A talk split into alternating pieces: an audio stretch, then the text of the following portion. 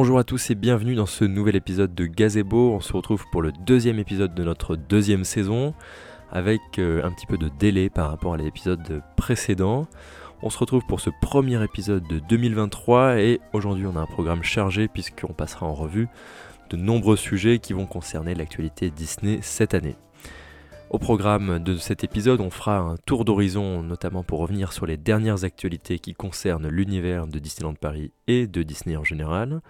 Puis on discutera de notre sujet débat, aujourd'hui consacré aux annonces pour le grand final du 30e anniversaire de Disneyland Paris. Et on terminera par un point consacré aux productions Disney. On parlera de cinéma, d'Avatar 2, d'Empire of Light et aussi des productions à venir, à la fois dans les salles et sur Disney ⁇ vous écoutez Gazebo, le podcast de Daily Disneyland consacré à Disneyland Paris et à l'univers Disney.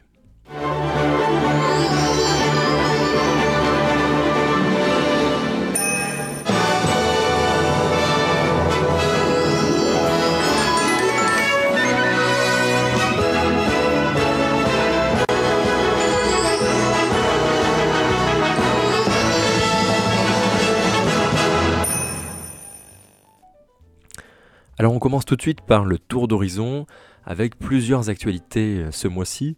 La toute première, c'est que Disneyland Paris a lancé ce week-end son tout nouveau spectacle nocturne au sein du parc Walt Disney Studios, Avengers Power the Night. On en reparlera tout à l'heure ensemble, mais c'était une, une, annonce surprise et c'est une grande première pour le parc Walt Disney Studios qui accueille un nouveau spectacle nocturne consacré à l'univers Marvel qui vient compléter l'offre de divertissement de l'Avengers Campus ouvert à l'été dernier et qui viendra euh, proposer aux visiteurs un divertissement nouveau, euh, haut en couleur et en technologie tous les soirs jusqu'en mai sur la Tour de la Terreur. Alors la première a eu lieu ce week-end, l'événement presse était aussi calé dans le même temps, et les premiers retours sont plutôt positifs, on verra ce qu'en a pensé l'équipe tout à l'heure autour de notre sujet débat. Deuxième actualité, ce mois-ci, les productions distribuées par Disney font le plein de nominations aux Oscars. Alors évidemment avec les très gros blockbusters sortis l'an dernier et qui vont sortir cette année, on s'attendait à plusieurs euh, nominations. Et euh, effectivement, on n'a pas été déçus puisque évidemment Avatar remporte pour l'instant 4 nominations dans plusieurs catégories. Euh, de, de, la part de la célèbre Académie des Oscars, à la fois nommé dans la catégorie meilleur film, mais aussi meilleur décor, meilleur son et meilleurs effets visuels pour euh, potentiellement récompenser le film de James Cameron. On verra ce qu'il en est euh, lors de la cérémonie euh, très prochainement. Le film d'animation Alerte Rouge qui était sorti au printemps dernier, réalisé par les studios Disney et Pixar, et notamment par la réalisatrice Domeshi, est quant à lui nommé dans la catégorie meilleur film d'animation. On verra lui aussi s'il arrive à ravir ce titre. Et enfin, Les Benches d'Irshine, euh, un film de chez Searchlight Pictures, est lui aussi nommé dans 9 catégories. Un, record euh, pour un film Disney ces dernières années, notamment meilleur film, meilleure réalisation, meilleur acteur, meilleur acteur dans un second rôle, meilleure actrice dans un second rôle, et bien d'autres catégories du coup, qui forment 9 nominations pour les Benches d'Irshine. Et enfin Empire of the Light, qui, euh, Empire of Light même je crois, euh, qui sortira en mars 2023 en France, réalisé par Sam Mendes, le père de Skyfall, en 1917, et quant à lui nommé dans la catégorie meilleure photographie, euh, notamment pour récompenser l'esthétique du film. On verra lui aussi s'il parvient à, décrocher ce titre lors de la cérémonie des Oscars.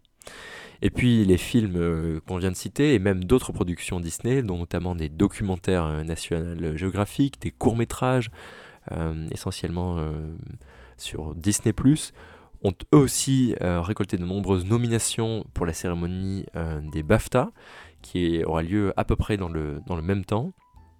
On verra là aussi si les productions Disney sont récompensées, productions Disney et celles distribuées par Disney, bien sûr. Euh, donc ce sera intéressant à voir dans les prochaines semaines. Et puis la troisième actualité ce mois-ci, c'est que Disneyland Paris, en complément de son grand final, la célébration finale de ce 30e anniversaire, sort tout un lot de nouveaux produits merchandise à l'occasion euh, de l'extension de cette célébration, dont plusieurs produits très attendus par les fans Disney. Le vinyle Euro Disney est sorti en boutique la semaine dernière. Donc notamment au Walt Disney Studio Store, au Storybook Store, à Harrington's ou à la Disney Gallery. Le vinyle comporte à la fois des titres historiques et des titres plus récents qui ont forgé l'identité, l'histoire, la marque de Disneyland Paris, que ce soit à la fois des spectacles, que ce soit tout simplement des, des thèmes d'attraction. Donc c'est un vinyle qui ravira tous les fans et qui est disponible je crois en édition limitée dans les parcs. Enfin, Julien était l'autre jour au, Disney Village pour Daily Disneyland afin de couvrir la toute nouvelle collection merchandise Mini Paris, qui est déclinée sur tout un tas de produits aussi euh, mode et maison. Euh, la collection serait apparemment assez sympa et elle mettrait à l'honneur le lien entre Mini et la France, euh, le lien entre Mini et Paris en particulier, une collection assez classique mais que Disney inclut dans les célébrations du 30e anniversaire étendu. Et puis ailleurs dans le monde, ça bouge aussi dans les parcs Disney, puisque côté Walt Disney World, l'attraction Tron Light Cycle, Power Run, euh, directement importée de, Shanghai Disneyland, ouvrira en avril. Euh, Disney avait euh, préparé une sorte de teasing autour de ça, avec un, visuel mystère dont il s'agissait de, de deviner la date ou déchiffrer un code. Eh bien, c'est désormais chose faite, puisque l'attraction a été confirmée, elle ouvrira tout début avril, je crois, à Walt Disney World. Euh, elle devrait être exactement identique à celle de Shanghai Disneyland, à l'exception de quelques détails euh, techniques près qui auraient été réglés. Euh, et les fans américains sont très impatients de découvrir ce nouvel ajout qui s'insérera directement au sein du Magic Kingdom à Tomorrowland, où il viendra compléter cette nouvelle partie plus futuriste, encore que Disney voudrait insérer dans son Tomorrowland, avec toute la complexité qu'on connaît de renouveler un land censé devenir futuriste, euh, compte tenu de l'avancement de, la notion de modernité. Enfin, Disneyland Resort commence euh, les soft openings de Mickey Toontown, notamment rénovés, retravaillés, améliorés pour accueillir euh, la nouvelle attraction Mickey Runaway Railway qui avait déjà ouvert à Walt Disney World au sein de Disney Hollywood Studios. Euh, on verra là aussi ce que donne euh, euh, cette, version de l'attraction qui devrait, je crois, être un tout petit peu différente par rapport à la version de, Floride. Et surtout, quels changements auront été opérés au sein de, du land de, Disneyland Resort. Pour l'instant, les soft openings ont lieu, elles sont ouvertes. je crois essentiellement aux cast members et certains passes annuels du parc.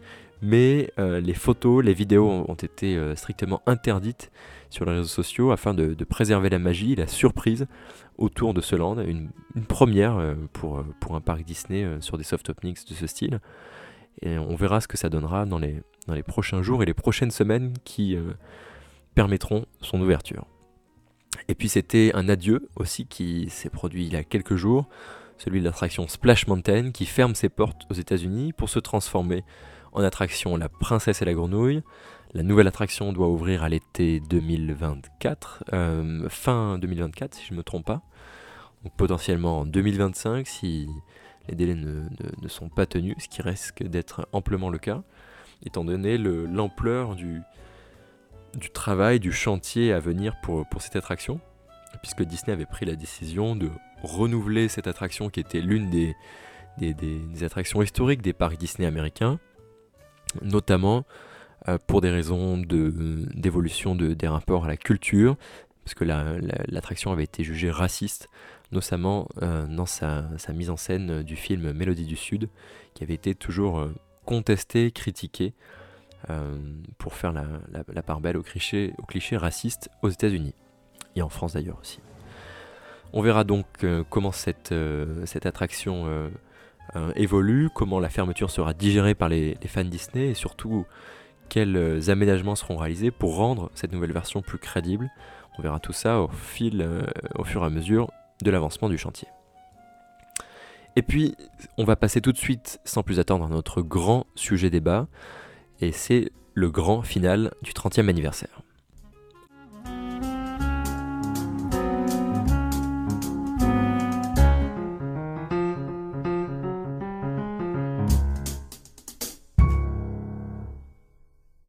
Alors on ne s'y attendait pas, mais Disneyland Paris l'a confirmé la mi-janvier après son annonce à la D23 Expo.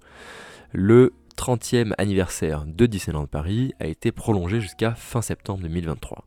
On savait que la saison allait être prolongée, on savait que le 30e anniversaire serait de toute façon étendu, Mais pour être tout à fait honnête, on ne s'attendait pas, ou en tout cas moi j'ai été un petit peu surpris, de la quantité de nouveautés annoncées, ou en tout cas d'annonces passées pour cette, euh, cette fin de célébration, ce fin de 30e anniversaire. On va passer dans cette partie euh, en revue toutes les, annonces, et en tout cas les annonces majeures qui ont été faites pour, les parcs, et quelles perspectives euh, ces annonces donneront pour les mois à venir. Alors autour de la table avec moi ce soir pour, pour en débattre, on a Samuel, Robin et Johan qui viendront nous donner leur avis sur les nouveautés annoncées et nous apporter quelques éclairages quant à tout ce qui va arriver dans les prochaines semaines. Bienvenue à tous dans notre séquence principale, merci d'être là pour euh, partager vos points de vue sur les annonces qui ont été faites à la mi-janvier. Alors on a tous suivi euh, assez attentivement les, annonces du grand final et je dois dire que pour ma part, moi j'ai été, je viens de le dire, mais agréablement surpris de tout ce qui avait été annoncé, parce que je pensais qu'on aurait effectivement un communiqué de presse de renouvellement et euh, des annonces pour confirmer le spectacle Pixar qui avait déjà été annoncé à la, D23, mais je m'attendais pas à ce que Disney apporte autant de nouveautés au sein de ses parcs. On va voir euh, de quoi il s'agit dans, un instant. Alors, j'ai envie de dire que le plus, inattendu, euh, et, en même temps le plus attendu du coup ces derniers jours, c'était l'arrivée d'un nouveau spectacle nocturne au sein du parc Walt Disney Studios. C'est marrant parce que en préparant cet épisode, je, relisais mes notes de la dernière fois. Et je me rappelle que dans le dernier épisode, on disait justement, c'est ridicule, Disney a, fait installer tout un tas d'équipements au sein du parc Walt Disney Studios, euh, notamment une, cabine de projection euh, monstrueuse, une régie technique dernier cri, des lasers, de la pyrotechnie, un, un sound system sur production courtière qui est absolument impressionnant.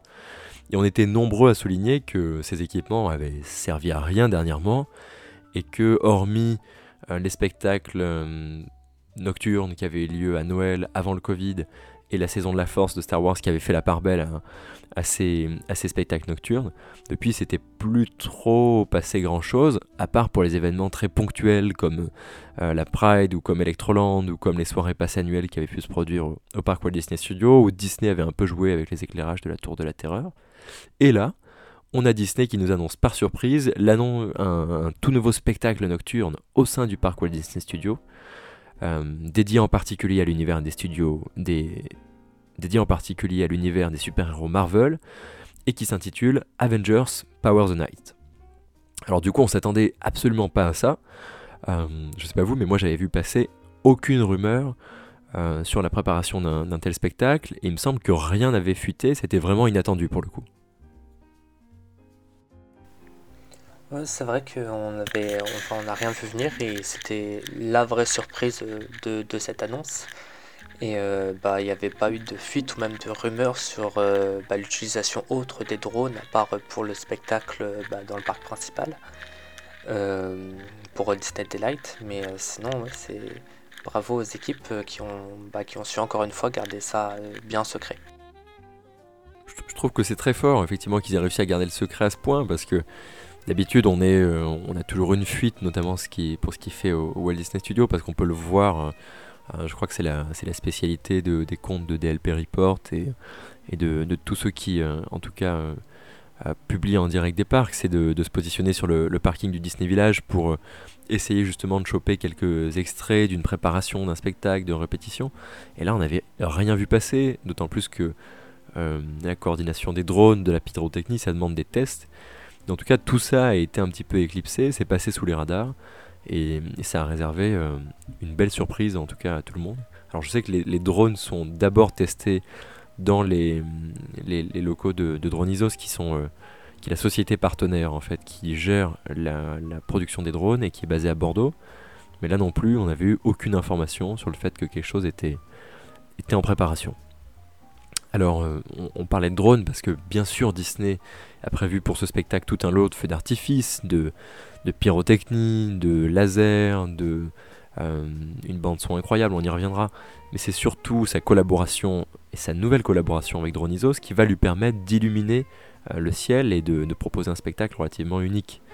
a la destination à annoncer à l'occasion de ce spectacle lancer un nouveau partenariat avec l'entreprise bordelaise qui contribue déjà au, pré-show du 30e anniversaire c'est la fameuse animation de drone qui permet de faire ce, 30e sur le côté du château qui se transforme après en, tête de Mickey. Et tout un, tas de formes qui sont réalisées dans le ciel. Eh bien, on a un nouveau partenariat pour ce spectacle avec une commande de 500 drones qui viennent là cette fois-ci éclairer le ciel du parc Walt Disney Studios et se transformer autour de formes euh, qui rappellent l'univers Marvel, qui rappellent ses super-héros, euh, et donc qui viendront compléter euh, tout l'attirail pyrotechnique de ce spectacle. et puisque c'est un nouveau spectacle nocturne entièrement conçu pour la destination, les équipes elles, ont pensé les choses en grand. Disney fait rarement les choses à moitié pour un, spectacle de cette envergure, au point de composer une bande son totalement originale, inspirée directement des films présents dans le spectacle, que Disney est allé enregistrer à Londres, dans les studios euh, d'Abbey Road Studios, comme ils le font euh, pour, euh, pour leur spectacle d'envergure. Et le communiqué de presse nous indiquait que le spectacle mettrait à l'honneur une variété de super-héros Marvel, dont notamment Shang-Chi, Captain America, Captain Marvel, Scarlet Witch. On a pu voir aussi Hulk, on a pu voir Spider-Man, on a pu voir Doctor Strange. Pas mal de personnages concentrés en un seul et même spectacle. Et euh, c'est une vraie première. C'est une première pour Disneyland Paris, c'est une première pour les parcs Disney, c'est la première fois qu'un spectacle nocturne est réalisé sur le thème de Marvel dans un parc Disney au monde. Alors euh, je crois qu'on était nombreux sur les parcs euh, ce week-end, ou en tout cas on est nombreux à avoir regardé ce que ça a donné. Qu'est-ce que vous avez pensé vous de ce nouveau spectacle? Est-ce que, et j'ai envie de vous demander surtout, la première chose à laquelle vous attendiez et, en allant voir ce spectacle, vous attendiez à quoi? C'est sûr que ce spectacle, euh, enfin cette prouesse technique, elle permet d'avoir une netteté d'image assez incroyable sur, les, euh, sur la création de figures qu'on n'a pas avec les feux d'artifice. Euh, donc ça c'est vraiment un point, un point impressionnant. Quand j'ai regardé le spectacle en retranscription sur YouTube, j'ai pas tout de suite compris où étaient les drones. Mais en fait, il a fallu une deuxième un deuxième, un deuxième visionnage pour comprendre enfin où se trouvaient les drones dans le spectacle, parce qu'effectivement, on, euh, peut ne... Bah, la netteté est tellement grande que finalement on se rend pas compte euh, totalement, et d'autant plus quand on est sur YouTube, euh, que bah, qu'on est face à des drones, bah, tellement la netteté est, incroyablement construite finalement avec cette nouvelle technique et ça renouvelle un peu euh, bah, c'est vrai les spectacles de projection euh, dont on a l'habitude à Disneyland Paris. Euh, donc ça c'est bah, assez notable. et ça joue aussi... Enfin moi j'étais content de voir ça en hiver. On a l'habitude d'avoir un parc assez, assez mort en termes de spectacles nocturnes en hiver. Donc là, bon à part les parades de Noël. donc là j'étais assez content de voir ça en hiver.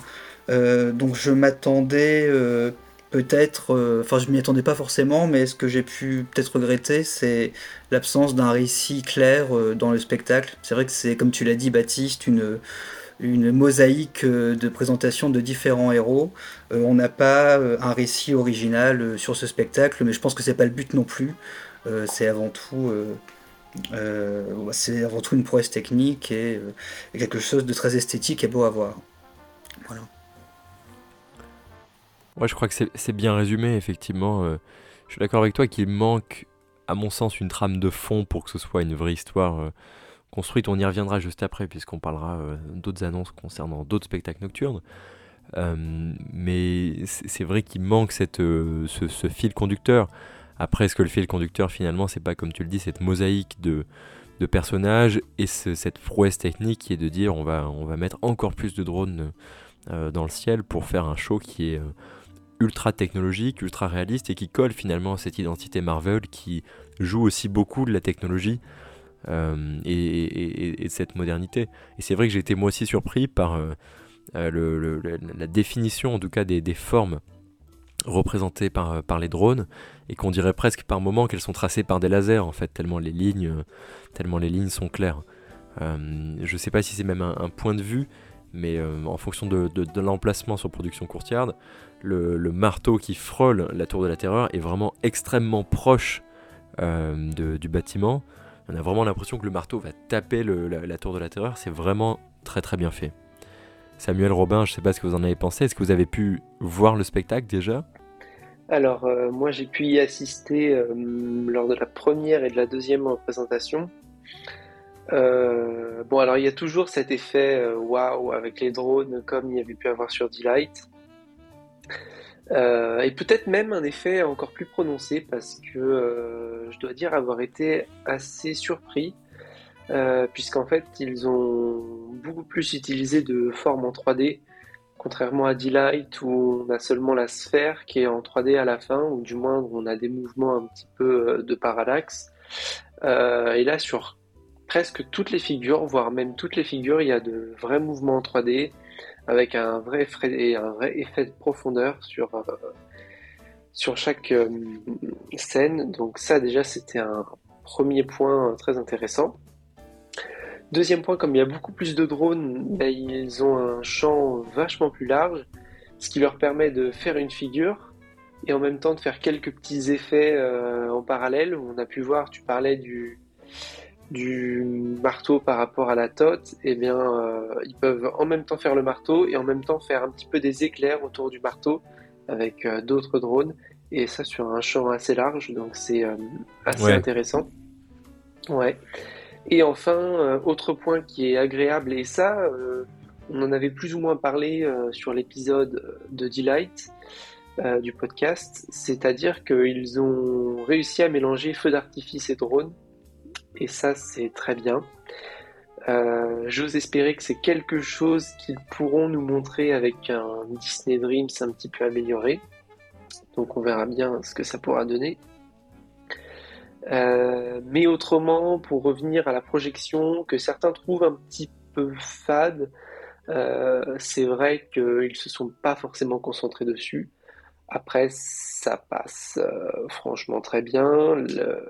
Le mapping est de qualité et surtout il joue avec les, lasers et euh, il y a aussi de la pyrotechnie euh, euh, en latéral sur la tour de la terreur où ça joue avec les projections. Donc il y a eu beaucoup d'ingéniosité avec tous les effets du show. Ça j'ai vraiment bien aimé. il n'est pas trop court, il n'est pas trop long. Et, et, puis bien évidemment les drones ça plaît comme je l'ai dit donc moi je dois dire être agréablement surpris. Et donc, euh, ça vient aussi dans la, dans la suite du grand final pour un petit peu, euh, comment dire, pimenter cette euh, basse saison et essayer d'attirer un petit peu les foules. Et je pense que ça fonctionne et que ça va fonctionner. Ouais, je, suis d'accord avec toi. Le, le, fort de, de, ce spectacle, effectivement, j'entends aussi les, critiques sur le, sur le scénario, mais je pense que la, la puissance, elle réside, comme tu l'as dit, à la fois dans un mapping qui est de très bonne qualité, qui a rien de, tonitruant, mais qui est de, très bonne qualité, mais qui arrive surtout à être parfaitement coordonné avec des effets qui arrivent euh, comme ça en latéral et qui sont à la fois des drones, à la fois de la pyrotechnie, à la fois des lasers, euh, et qui, qui offre du coup à voir un show qui est, dont le mapping n'est plus forcément la, pièce centrale, puisque euh, le, mapping nous invite à voir le laser qui va se, qui va se projeter sur un côté, ou l'effet de drone qui va apparaître, euh, moi j'ai beaucoup aimé aussi le, la blague, je trouve que l'univers Marvel est quand même relativement drôle. Euh, et la, blague de fin où le show est censé être terminé, et en fait on a une relance euh, du spectacle, qui est, ce qui est quand même assez sympa.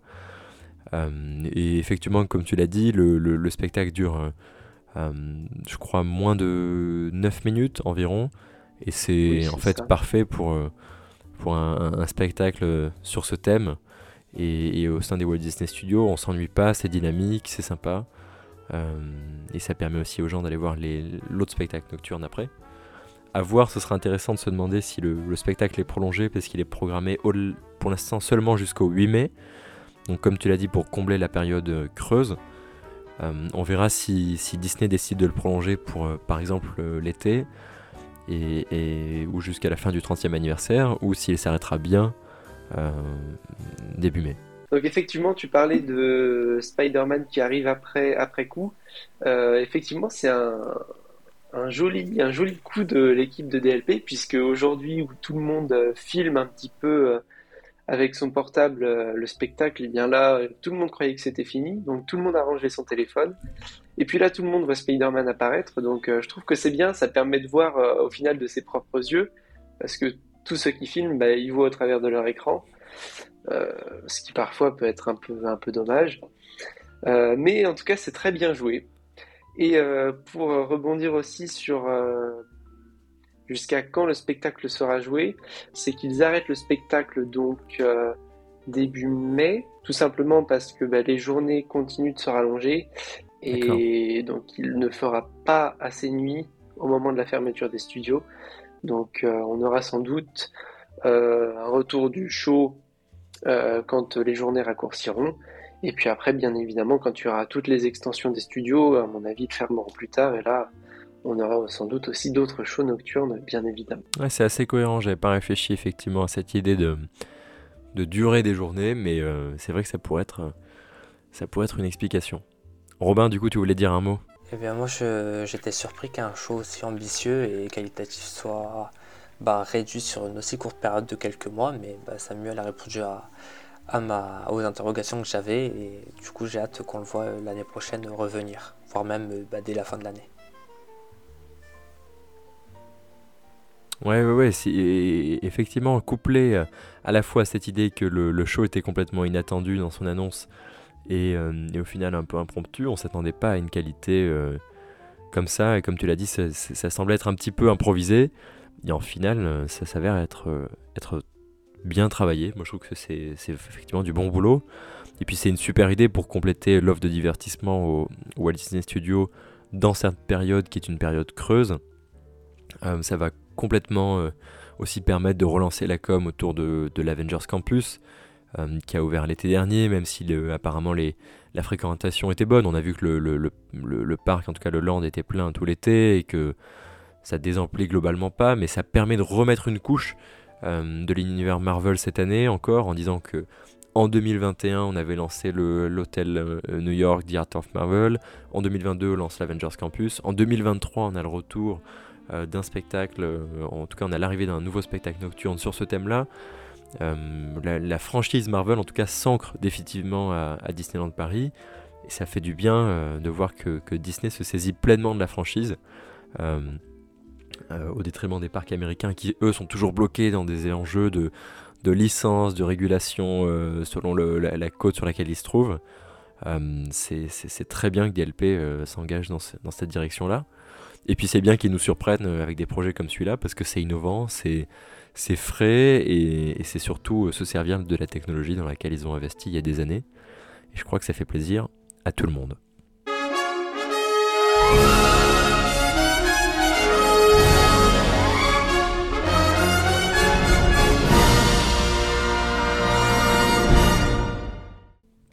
Alors, autre chose qui a, beaucoup fait plaisir euh, aux fans Disney, c'est une annonce encore surprise. Là, moi, je, en tout cas, j'en avais toujours pas entendu parler.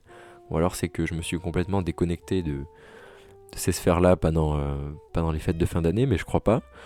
Euh, l'annonce surprise, c'est le retour de Disney Dreams à la place de Disney Illuminations.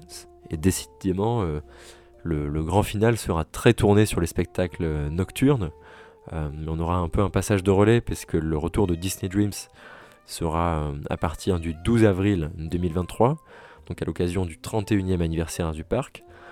Euh, et c'est un changement majeur dans sa programmation du soir euh, pour, pour le parc Disneyland, puisque Delight, le spectacle nocturne de drone, le pré-show serait conservé, mais il se verrait suivi en fait de Disney Dreams, qui était le spectacle nocturne qui avait été lancé, quant à lui, pour les 20 ans du parc. Donc c'est un spectacle qui a qui aura 11 ans cette année et qui avait été remplacé euh, par Disney Illuminations à l'occasion du 25e anniversaire en 2017. Et alors par cette annonce, moi j'ai été vraiment surpris parce que c'est quelque chose que les fans réclamaient depuis des années, le retour de Disney Dreams, on l'avait eu euh, pour un événement passe annuel, euh, on l'avait peut-être eu aussi pour une, soirée du Nouvel An ou une, autre soirée spéciale, mais c'était vraiment à la fois un revival ultime qui était euh, donné au compte-goutte euh, et que les fans se, battaient vraiment pour, pour voir ce spectacle qui les avait visiblement tant émus. Et du coup, c'est à la fois du fan service et une stratégie commerciale gagnante, moi je trouve. Fan service parce que c'est le spectacle nocturne inconditionnel des fans de Disneyland Paris. notamment parce que c'était aussi l'un des, premiers spectacles nocturnes de cette envergure, et en tout cas le premier à utiliser du mapping et de la pyrotechnie euh, comme ça à Disneyland Paris. et surtout parce que son départ avait été très critiqué, notamment parce qu'il avait été remplacé par Disney Illuminations, qui est lui très inspiré d'un spectacle qui avait été lancé pour euh, l'ouverture de Shanghai Disneyland, euh, et qui mélange beaucoup de franchises, beaucoup de franchises récentes, et beaucoup moins d'histoires classiques en fait qui ont forgé un peu l'identité de, des fans Disney en France, très attachés finalement aux, aux films Disney relativement anciens, aux histoires classiques et en même temps avec un, mélange de modernité.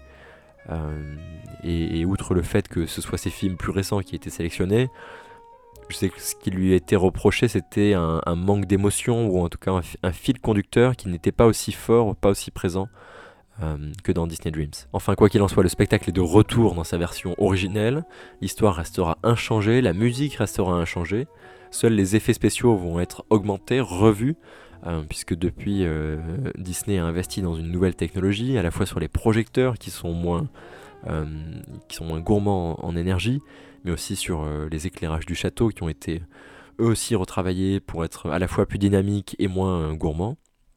Et donc on parle d'une nouvelle coordination avec tous ces éléments pour que le spectacle soit plus vivant, plus dynamique. On verra aussi ce qu'il en est des, écrans d'eau, des, fontaines aussi qui marchaient beaucoup avec Disney Dreams. Euh, si tout ça est remis en place ou si le spectacle est un tout petit peu adapté de ce point de vue-là. Euh, et puis pour, euh, Disney, moi j'ai envie de dire, c'est aussi bénéfique vis-à-vis de l'industrie des parcs d'attractions, puisque Disney se positionne vraiment avec ses trois spectacles nocturnes, Disney Dreams, le, le pré-show de Delight et le spectacle Marvel, comme une destination qui investit dans les spectacles nocturnes et qui est récompensée pour ça. Disney Delight a été primé, je crois, en 2022 pour pour son originalité et, son innovation avec les, avec les drones. Et Disney Dream, c'était déjà un des spectacles qui avait été les plus récompensés euh, dans l'industrie. Je crois que c'est l'organisation des parcs d'attractions euh, mondiale, euh, si je dis pas de, bêtises, c'est la IAA ou le, quelque chose comme ça. Oui. IAAPA, exactement. Merci Joanne. La, IAAPA, la IAAPA, du coup, qui avait euh, décerné plusieurs awards aux équipes de Disney Dreams pour leur créativité. Donc c'est beaucoup de beaucoup d'awards, beaucoup de reconnaissance pour ces shows euh, qui vont faire beaucoup de bien à la fois aux fans et à la communication de, Disneyland Paris qui va pouvoir s'en vanter auprès, de, auprès des futurs visiteurs.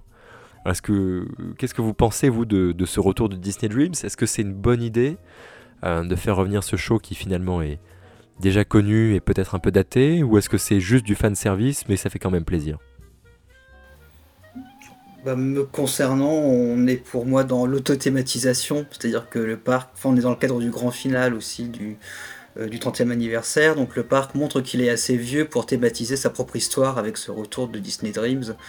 Euh, donc on est dans, voilà, dans un retour euh, assez traditionnel, nostalgique comme tu le disais avec l'idée du fan service.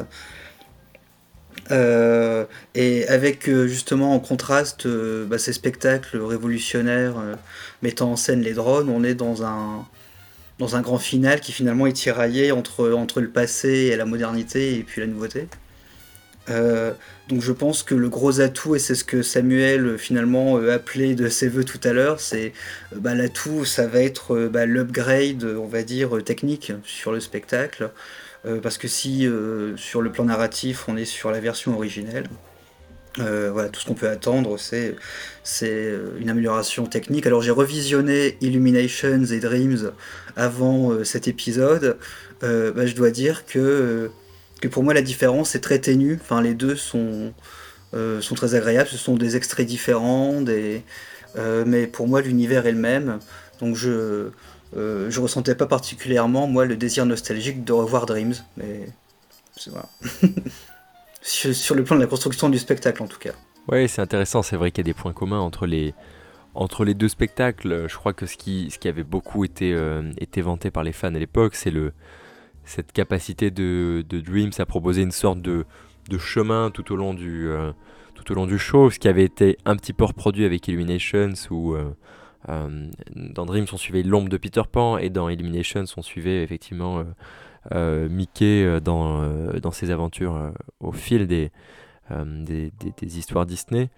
D'un point de vue strictement personnel, moi, il me semblait que le final de Dreams était plus impressionnant que celui de Disney Illuminations.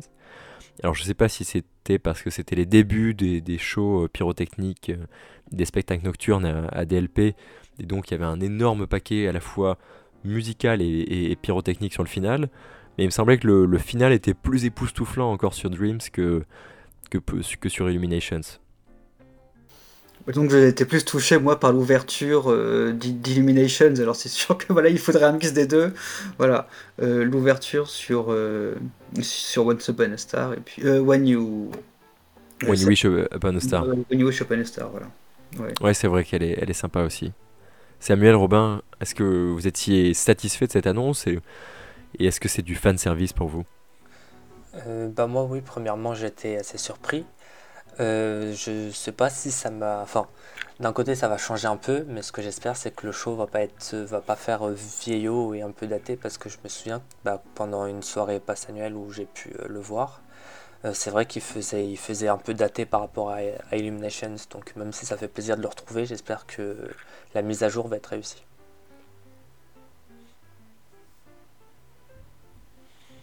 Samuel, toi qui étais relativement euh, jeune à ce moment-là et, même, euh, je crois que tu n'étais pas encore euh, vraiment intéressé à ce point-là. Est-ce que tu as hâte de, le voir ou de le revoir du coup? Alors bah, effectivement, j'ai jamais vu Dreams en vrai, mais j'en ai énormément entendu parler de fans, hein, bien évidemment. Donc je pense que dans la stratégie de de Disneyland Paris de refaire revenir Dreams, quand même, la part de fan service est relativement élevée. Euh, donc après, c'est un bon choix puisque le guest, euh, le guest lambda, euh, je pense, n'y verra pas d'inconvénient. parce que pour lui, ça reste le show sur le château en fin de journée, mmh. donc un incontournable. Maintenant, effectivement, pour revenir au fan service, ça, j'ai, je l'ai vu par moi-même et j'ai vu d'autres personnes le dire. Euh, c'est-à-dire que depuis l'annonce du retour de Dreams, euh, la, le nombre de renouvellements de passes annuels euh, aurait sacrément augmenté, puisque à chaque fois que je vais sur les parcs, le, les guichets des studios qui s'occupent de la vente et du renouvellement des passes annuelles. Et la file est très souvent euh, chargée comparée à avant, euh, puisque moi j'avais pu renouveler mon pass annuel pendant les vacances de Noël, je crois le 24 décembre exactement, et je n'avais absolument pas attendu. Euh, il n'y avait personne dans la file. Et là, hors vacances, que ce soit en semaine ou en week-end, il y a beaucoup plus de monde. Euh, et moi, je connais des amis pass annuels qui m'ont dit effectivement, j'ai renouvelé mon pass annuel parce qu'ils ont annoncé Dreams. Euh, Incroyable. Il y a une part de fan service et ça a très bien fonctionné. Euh, donc voilà, on verra bien. Moi, je découvrirai Dreams pour de vrai. et au final, il n'y aura pas beaucoup de, de, de déçus il y aura beaucoup plus de personnes qui seront contentes. Euh, donc DLP gagnant, euh, quoi qu'il en soit.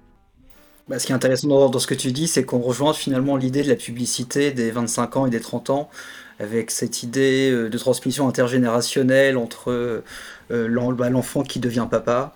Donc on retrouve cette idée-là finalement de, bah, de, de répétition de ce qui a déjà été fait pour transmettre grâce à ce parc qui est maintenant trentenaire.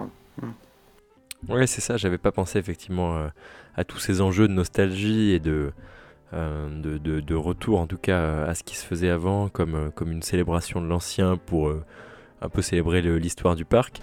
et surtout, moi ce qui m'intéresse c'est aussi ce que tu dis Samuel, c'est cette, cet engouement qu'a réussi à susciter Dreams. On verra du coup une fois le, spectacle lancé le 12 avril, mais c'est quand même assez impressionnant qu'un spectacle arrive à générer à ce point, en tout cas, des, des renouvellements. on sait que les passes annuelles étaient relativement déçus récemment par, euh, par le, le, le, traitement, en tout cas, euh, qui leur était euh, dédié depuis le Covid, notamment avec les systèmes de, de réservation des places, qui avaient rendu en fait leur visite un petit peu plus compliquée sur les parcs et moins spontanée que ce qu'elle ne pouvait être auparavant.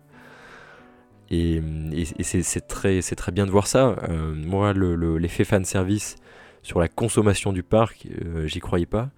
Et, et, pourtant, visiblement, ça a l'air de, fonctionner. On verra bien du coup si, effectivement les renouvellements sont importants et surtout si les parcs sont plus remplis à l'occasion de, la sortie de, Disney Dreams. Pour ce qui est des, aménagements techniques, moi je suis pas sûr que le spectacle gagne vraiment euh, euh, en, créativité de ce point de vue-là. Je pense qu'il y aura une vraie coordination avec les nouvelles, euh, les nouvelles installations sur les tours du château, où là on aura un éclairage plus dynamique, plus, des couleurs peut-être plus vibrantes aussi sur les, le mapping qui sera fait sur le château. Mais je sais pas s'il faut qu'on s'attende, en tout cas je, ne le crois pas et ce serait peut-être encore une surprise. Euh, à des drones dans, Disney Dreams. Alors du coup, je vous propose de passer à, l'une de ces nouveautés qui a été annoncée, en tout cas confirmée, euh, dans cette annonce du 30e anniversaire. C'est euh, celle du nouveau spectacle Pixar qui arrivera au Walt Disney Studios cet été. Alors on le savait, le spectacle avait déjà été préannoncé à l'occasion de la D23 à l'été dernier. Il a été confirmé cette fois-ci, toujours pour euh, l'été 2023. Donc c'est bien, euh, bien confirmé pour euh, Studio Theater. Donc il s'installera au sein du parc Walt Disney Studios, même si ce n'est pas dans la zone Pixar comme on a déjà discuté. Et puis on n'a pas appris beaucoup plus de choses avec cette annonce sur, sur la nouveauté que représentera vraiment ce spectacle.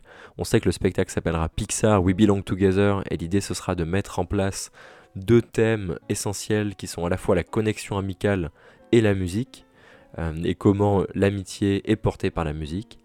Euh, en fait, un thème assez récurrent chez Disney, mais qui mettra pour une fois en scène des personnages essentiellement Pixar. Euh, le seul univers qui nous est cité pour l'instant, c'est Monstres et compagnie. c'est d'ailleurs le seul qu'on voit sur le concept art avec beaucoup de portes et des personnages qui seraient sur scène. Et puis ce sera peut-être l'occasion aussi d'utiliser enfin tous les effets spéciaux et les, capacités techniques de cette salle qui avait été elle aussi refaite à neuf euh, il y a quelques années, notamment pour mettre en place un, spectacle Marvel qui avait été un peu euh, compliqué du point de vue de sa mise en place euh, technique. On avait énormément d'effets spéciaux très ambitieux mais qui n'avaient pas été finalement mis en place de manière réussie, qui avait conduit Disney à, mettre en pause le spectacle quelques fois. Euh, donc du coup, on verra si là encore ces, effets spéciaux sont réutilisés et de quelle façon ils le sont. Euh, et moi, je pense que c'est une bonne nouvelle parce que ça vient compléter une fois de plus l'offre de divertissement au sein du, parc Walt Disney Studio. Euh, et surtout, ça permet d'aligner les nouveautés d'année en année. On a eu Cars Road Trip en 2021, même si c'est pas la grosse attraction du siècle, ça fait quand même une nouveauté et ça augmente la capacité du parc en comparaison d'un parc sans, sans tram tour. On a aussi euh, cette nouveauté en 2022 qui est l'Avengers Campus avec deux attractions qui viennent s'installer au sein du parc Walt Disney Studios, des rencontres, des spectacles, euh, des, shows dans la rue et aussi deux restaurants, donc ça fait qu'il y a beaucoup de nouveautés. Et en 2023, un nouveau spectacle au sein de, Studio Theater. Je trouve que c'est très bien. Euh, on verra ce que ça donnera en vrai, mais en tout cas, ça ne peut apporter que du, du positif à mon sens au parc Walt Disney Studios. Euh, je sais pas trop à quoi m'attendre euh, pour ce spectacle. Je pense que ce sera relativement familial, je l'imagine moins entraînant que Mickey le magicien. Euh, un spectacle agréable quand même. Je sais pas ce que vous en pensez de votre côté. Bah, en tout cas, je suis d'accord avec toi sur le fait que les Walt Disney Studios se transforment. Que pour ceux qui l'ont connu à son ouverture, on ne peut que féliciter le, travail qui a été fait sur son animation, même interne, en termes de spectacle vivant. Euh, sur le spectacle en lui-même, bah, si on en croit les descriptions, euh, ce sera très musical, euh, avec un thème qui, qui associerait l'amitié et la musique. je suis assez content de voir un spectacle qui, qui prend à bras le corps l'univers Pixar en particulier. parce qu'on avait, je pense, que des selfie points à disposition, hein, quasiment, sur, sur Pixar. Et des attractions bon, du land dédié. Euh, donc je pense comme toi que ce sera un spectacle euh, bah, agréable à regarder, familial, qui permettra de faire une pause euh, dans sa journée, dans un environnement sombre et, et assis. Voilà, donc c'est un spectacle de, bah, de pause et comme tu dis, pour augmenter la capacité du parc. Je, trouve ça très bien sur tous les points. Voilà, ça diversifie l'offre et, et ça renouvelle un peu le très bon spectacle qu'on avait sur Mickey le magicien quand même. Samuel Robin, je ne sais pas si vous avez entendu parler un petit peu plus du spectacle. Et euh, moi, je me pose une question. Je, pense, en tout cas, vu comme euh, c'est présenté, euh, que le spectacle est parti pour durer et que ça prendrait presque le même rythme en fait que Mickey le magicien, c'est-à-dire un spectacle quasiment permanent, mais qui fonctionnerait un petit peu par par saison, avec un petit peu des relâches annuels euh, autour de ce spectacle, mais qui serait très actif au moment clé de la fréquentation. Oui, tout à fait. Je pense que ça va, hum, que ça rentre dans, le, dans leur espèce de programme de renouvellement de spectacle qui a lieu depuis euh, bah, des années maintenant. Ça a commencé avec euh, Mickey le Magicien, après il y a eu Le Roi Lion et les Reines de la Terre, et puis bah, tous les shows nocturnes aussi en parallèle. donc ouais, je, je, suis assez content que, bah, qu'il fallait avoir un spectacle assez de manière qui va être installée ici de manière pérenne et parce que cette salle elle en avait bien besoin. Elle était assez vide.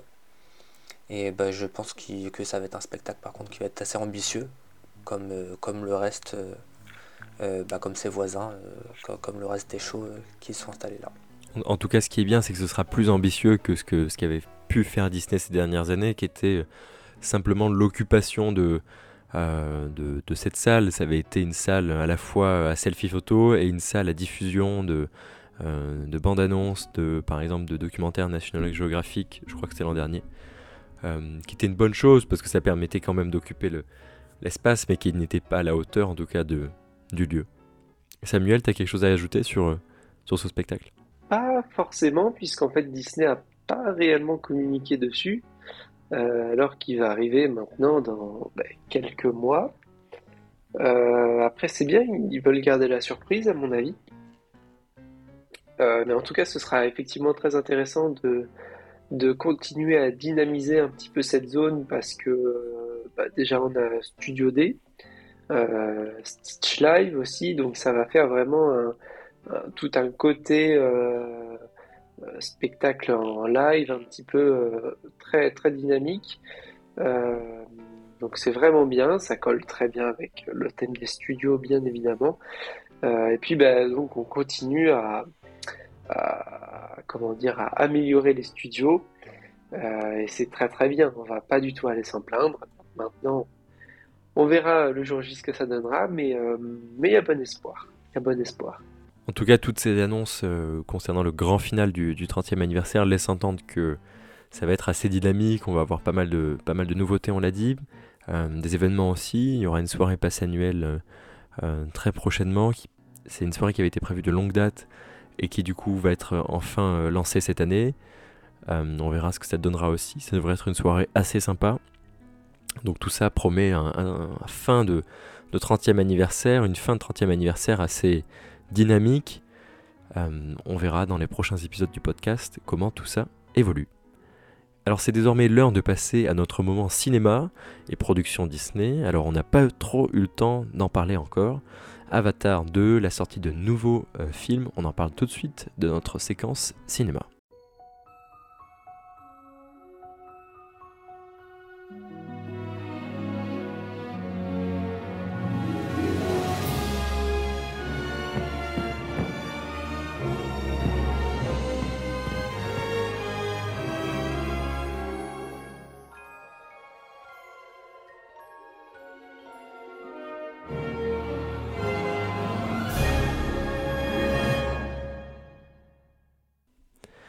Alors c'est vrai qu'on ne s'est pas revu depuis la, fin d'année dernière, euh, et notamment depuis la sortie du second volet d'Avatar.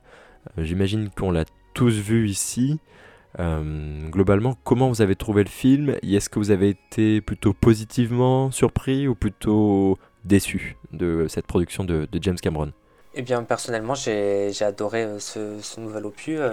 James Cameron a réussi à remettre la barre très haut. Et euh, bah, visuellement, c'est magnifique. On prend, on prend, une claque visuelle. La 3D euh, bah, redevient utile et ça ne l'était pas depuis bah, des années. Et alors, certes, au niveau du scénario, il est, ça reste assez simple.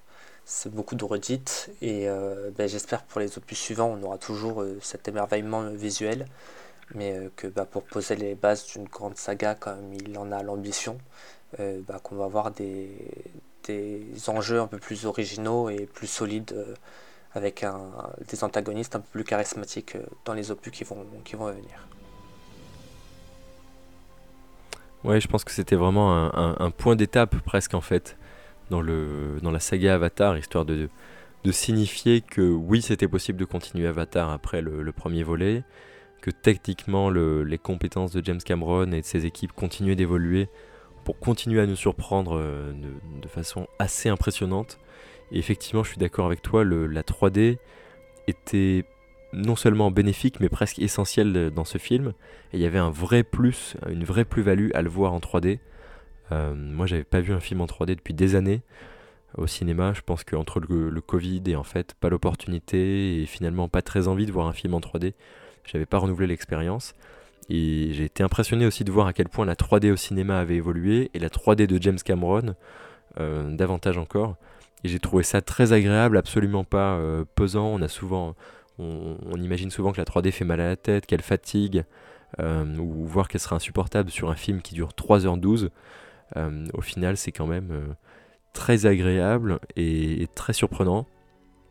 Je sais pas ce que Samuel et Joanne en ont pensé. Est-ce que vous avez, vous aussi, été euh, positivement surpris?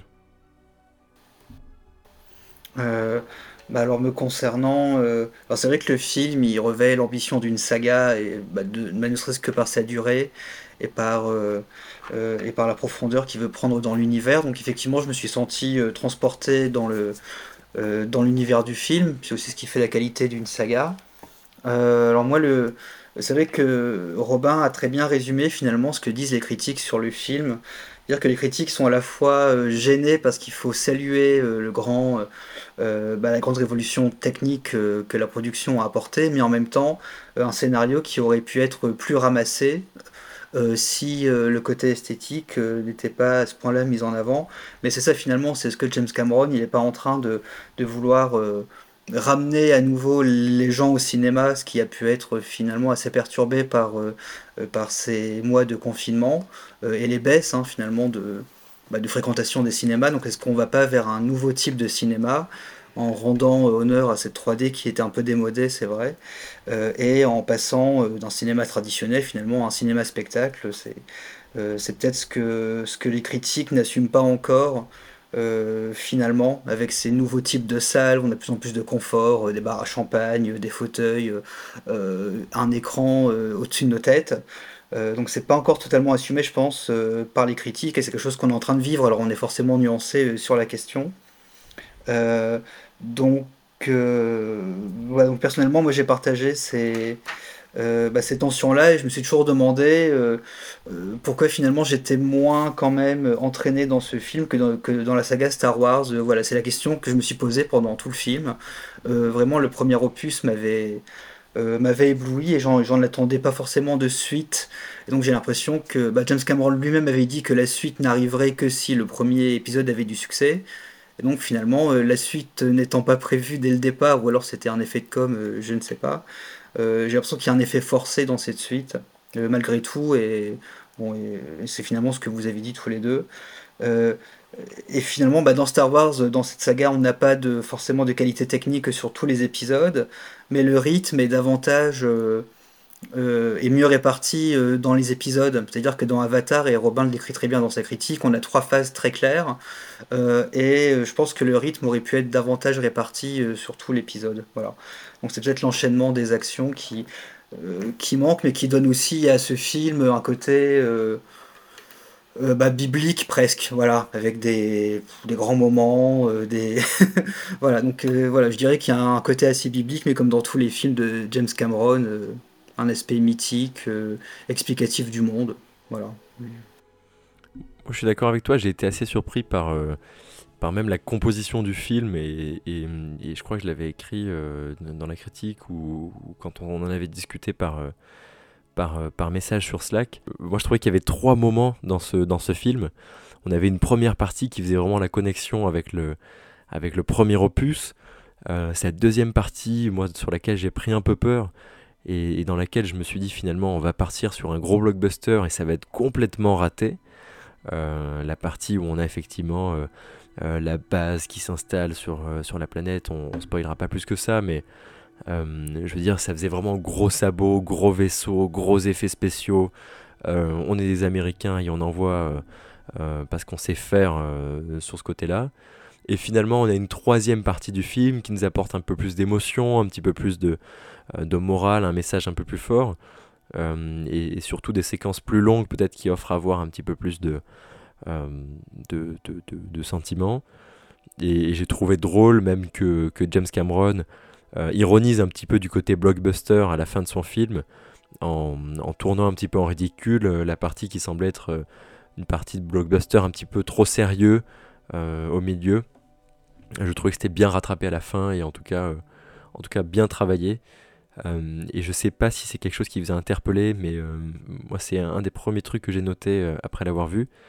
On, a beaucoup parlé de la technique de ce film et on attendait aussi beaucoup du scénario. Moi, une des choses qui m'a le plus perturbé, c'est certainement les mouvements dans certaines scènes que j'ai trouvé en fait d'abord dans le film presque saccadés. et en fait, j'ai compris après qu'ils étaient tellement réalistes que l'œil humain avait du mal à les percevoir. Et euh, je ne sais pas si vous l'avez vu euh, du coup avec cette technologie-là, mais le film était disponible en, high frame rate, euh, du coup qui a un, nombre très très élevé d'images par minute, qui était proposé uniquement dans certaines salles et avec la 3D, il me semble, si je dis pas de bêtises, mais je pense que Robin en, saura plus que moi sur, sur ce point-là.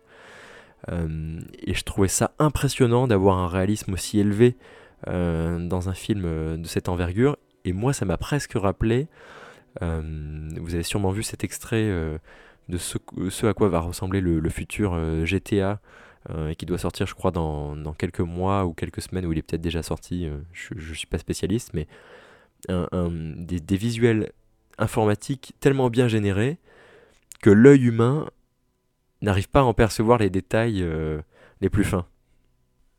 Ah oui, là aussi, on est dans un changement dans, finalement dans la fabrique du cinéma. Euh, pour ceux qui connaissent Walter Benjamin, on est totalement dans. Euh, bah, on n'est plus dans l'imitation, on est dans le dépassement de ce que même euh, l'être humain peut supporter. Donc, donc là encore, c'est une, bah, une évolution qu'on est en train de vivre. Mais est-ce que c'est bénéfique ou pas Puisque finalement, tu en avais l'impression. tu, avais l'impression d'un, rythme saccadé, donc à voir. Ça m'a intrigué, je me doutais qu'il y avait une entourloupe derrière, ce, derrière cet effet spécial. Et, et, du coup, je me suis renseigné après et, et je trouvais que justement le, la communication du film, on n'avait pas assez parlé. Euh, il y a une vraie prouesse technique qui a été euh, réalisée ici. Euh, et je trouvais dommage qu'on communique pas davantage dessus. Robin, tu voulais dire un mot sur, sur le high frame rate? Oui, bah, le high frame rate, en gros, dans un film, ce qu'on voit normalement, c'est 24 images par seconde. Et en fait, quand on utilise cette technologie, c'est 48 images par seconde. donc c'est une technologie qui était souvent utilisée dans les jeux vidéo précédemment et assez peu dans le cinéma. Ça a été utilisé, je crois, que pour quelques films comme Le Hobbit et Gemini Man. Euh, c'est un film avec Will Smith.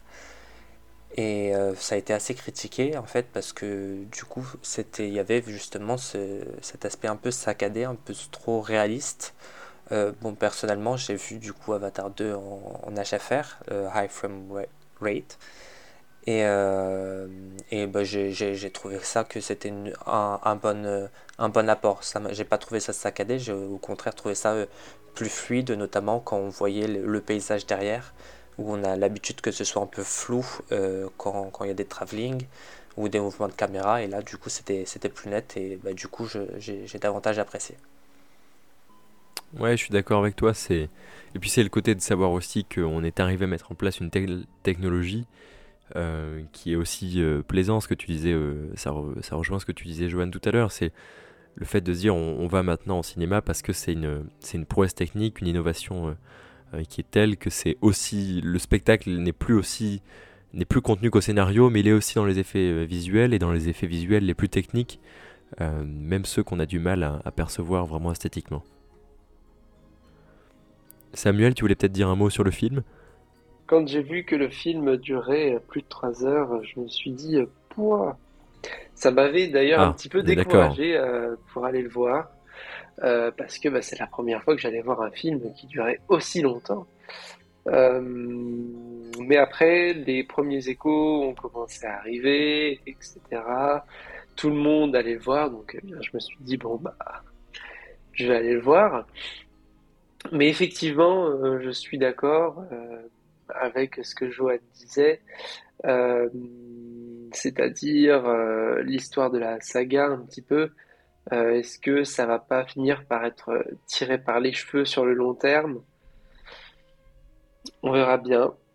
Euh, à ce que j'entendais, le prochain encore serait plus long. Donc bon, nous verrons. Nous verrons bien. Mais euh, surtout le, réel avantage, en, tout cas pour, euh, pour un petit peu les, les experts en cinéma, c'était les prouesses techniques quand même. Comme vous parliez de HFR, il y avait aussi tout ce qui a été fait avec Dolby, je crois. Euh, ou en IMAX aussi. Enfin bon, il y a eu plein de labels différents utilisés et euh, ils jouaient vachement avec euh, avec bah, avec les labels forcément. donc une prouesse technique peut-être plus qu'autre chose, peut-être plus, on va dire, de quoi battre des records, à mon avis, enfin selon selon moi. Euh, mais on verra bien ce que ça donnera par la suite. Nous verrons. Je suis d'accord avec toi. Euh, quand j'ai vu la durée du film euh, aussi, je me suis dit, bon, ok, 3h15, 3h, 3h12, je crois, 3h12. moi j'étais assez impressionné, je me suis dit, pourquoi 3h12 Parce que c'est quand même très long et au final, pourquoi ça? Je trouve qu'on s'ennuie pas tellement que ça dans le film, au final on les sent pas non plus extrêmement passer ces 3 heures, donc c'est assez supportable. Je crois que le plus long que j'avais vu moi au cinéma, c'était sûrement euh, Interstellar, euh, et, je pense le premier Avatar qui était quasiment aussi long. Euh, parce qu'Interstellar fait 2h50, je viens de regarder. je crois que le premier Avatar était quasiment à, 2h50 aussi. je me souviens même qu'à l'époque, quand je l'avais vu au cinéma, ils avaient fait une entracte, alors que c'est quelque chose qui s'est pas fait pour ce film-là. Euh, et je me doute que c'était sûrement pour des raisons techniques euh, qui n'ont plus lieu d'être aujourd'hui. Euh, donc oui, mais je trouve qu'au final, la durée est plus vraiment un problème. Effectivement, on verra comment la saga se développe à l'avenir, mais ce sera intéressant de, voir. En tout cas, on espère que le, que le prochain mettra pas autant de temps pour arriver. et ce sera intéressant aussi de voir dans les prochaines semaines si le, si le pari de, James Cameron est tenu et si le film est rentable, euh, parce qu'on sait qu'il a coûté extrêmement cher, et qu'il euh, lui fallait euh, faire un score absolument exceptionnel au box-office pour, pour devenir rentable, on verra ça très vite, je crois. Je pense qu'on est déjà à 2 milliards, et il manque 100 millions pour atteindre son record de Titanic. alors moi j'avais déjà vu, parce que je suis beaucoup plus vieux que vous, Titanic quand j'avais 9 ans et qui durait déjà 3 heures. Euh, mais bon, mais voilà, James Cameron a l'art de faire des films euh, les plus longs et les moins ennuyeux de l'année. C'est ce qu'on avait dit pour Titanic à l'époque. Euh, et, ce qui est, un bon slogan. Bah oui, voilà. Ce qui est amusant, c'est qu'avec Titanic, il avait, il avait révolutionné la technique pour aller filmer la réalité à 4000 mètres sous la surface. Et là, avec Avatar, il révolutionne encore la technique, mais pour filmer ce qui n'existe pas sous un aspect très, très réaliste. Donc, mon chapeau. Ouais, je pense que tu l'as bien dit. Et du coup, si on, parle un petit peu de ce qui arrive euh, côté production Disney, pas mal de, sorties à venir. Euh, moi, j'ai retenu euh, de ce que j'ai vu ces dernières semaines. En tout cas, j'étais complètement passé à côté. mais j'ai vu le, premier trailer de d'Indiana Jones 5, du coup, qui arrivera avec Harrison Ford cet été. ça faisait très très très longtemps que Disney voulait tourner ce film avec Harrison Ford et que Lucasfilm se battait un petit peu pour, euh, pour mettre en place euh, la production d'Indiana Jones 5. Et du coup, euh, voir ce premier trailer, c'était en tout cas quelque chose moi, que, que je trouve assez, assez excitant. on, verra, on verra ce que ça donnera dans, dans, les, dans les mois qui viennent. Je suppose qu'on va avoir d'autres bandes annonces de ce nouvel opus d'Indiana Jones. et le film sortira, je crois, en juillet.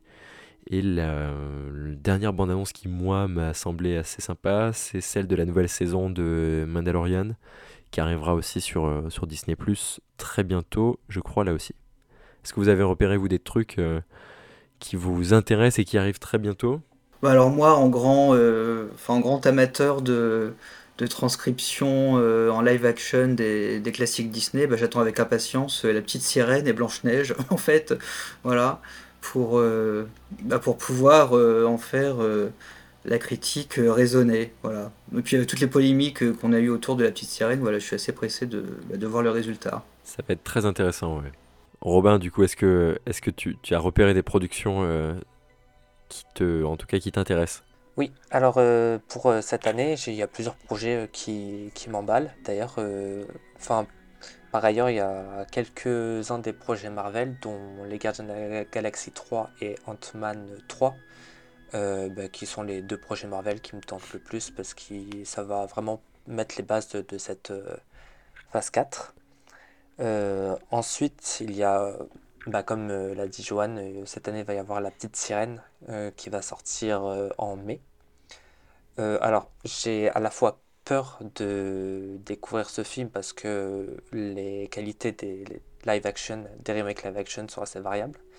Et d'autant plus pour ce film parce que bah, il y a eu des polémiques autour de la couleur de peau de l'actrice principale et j'ai peur que bah, si le film soit pas très bon et soit euh, du niveau de Pinocchio que les personnes vont, vont en fait euh, prendre ces excuses-là euh, pour, pour dire que pour en faire un lien avec le fait que ce soit un mauvais film.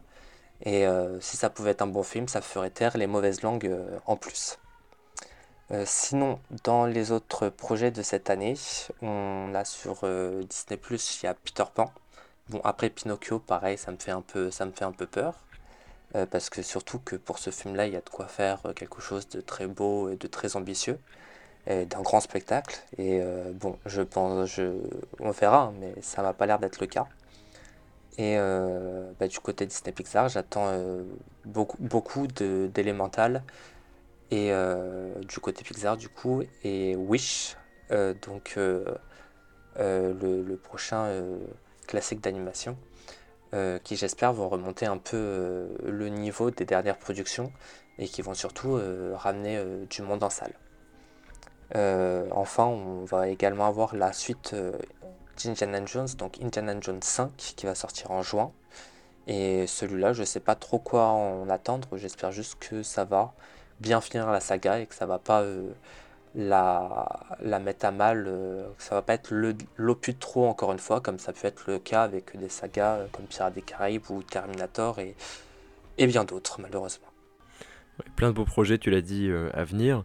Et du coup, tu es allé voir récemment Empire of Light, qui est le dernier film de Sam Mendes, le, le, le, père de Skyfall et 1917, pour citer quelques-uns de ces, de grands classiques.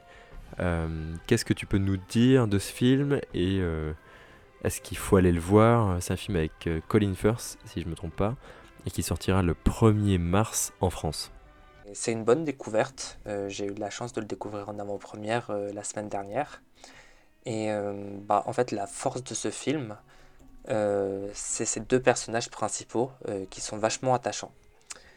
Euh, en, fait, le film il se passe au tout début des années 80 euh, dans la campagne anglaise et on suit le quotidien de personnes qui travaillent dans un cinéma. Et donc, c'est un film assez contemplatif, assez lent, c'est vraiment une ode au cinéma. Ça va pas plaire à tous les publics parce que voilà, on n'est on pas forcément habitué à voir des, des films aujourd'hui qui sont contemplatifs et, et bah, qu'on voit pour, simplement pour le plaisir des images. Mais en tout cas, euh, bah moi je me suis pas ennuyé une seule seconde parce que les personnages ils sont tellement bien écrits et tellement attachants, notamment le duo principal, euh, donc euh, très bien interprété par Olivia Colman et également Michael Ward, donc ils forment un duo assez atypique et, qui permet en fait pendant tout le long bah, d'être concentré sur, sur le film et, de passer par plusieurs émotions même si ça n'est pas le film le plus mémorable du, réalisateur. Merci Robin pour, euh, pour ce retour sur euh, Empire of Light. Du coup, c'est sur le 1er mars euh, en salle en France, même si le film est déjà sorti un peu partout dans le monde et notamment aux US depuis un petit moment, comme, tu le, comme tu le précisais. Cet épisode touche à sa fin. Merci à tous, merci à tous les trois d'être venus participer à cette discussion autour des annonces à la fois du, du grand final du 30e et euh, de toutes les productions Disney qui nous attendent dans les prochaines semaines et les prochains mois. On se retrouve euh, le mois prochain pour un nouvel épisode de Gazebo où on parlera un petit peu plus de ces célébrations du 30e anniversaire et d'ici là de l'actualité que nous réserve Disneyland Paris, les parcs Disney et l'univers Disney en général. Merci à tous de votre fidélité, à très bientôt sur Gazebo et sur Daily Disneyland.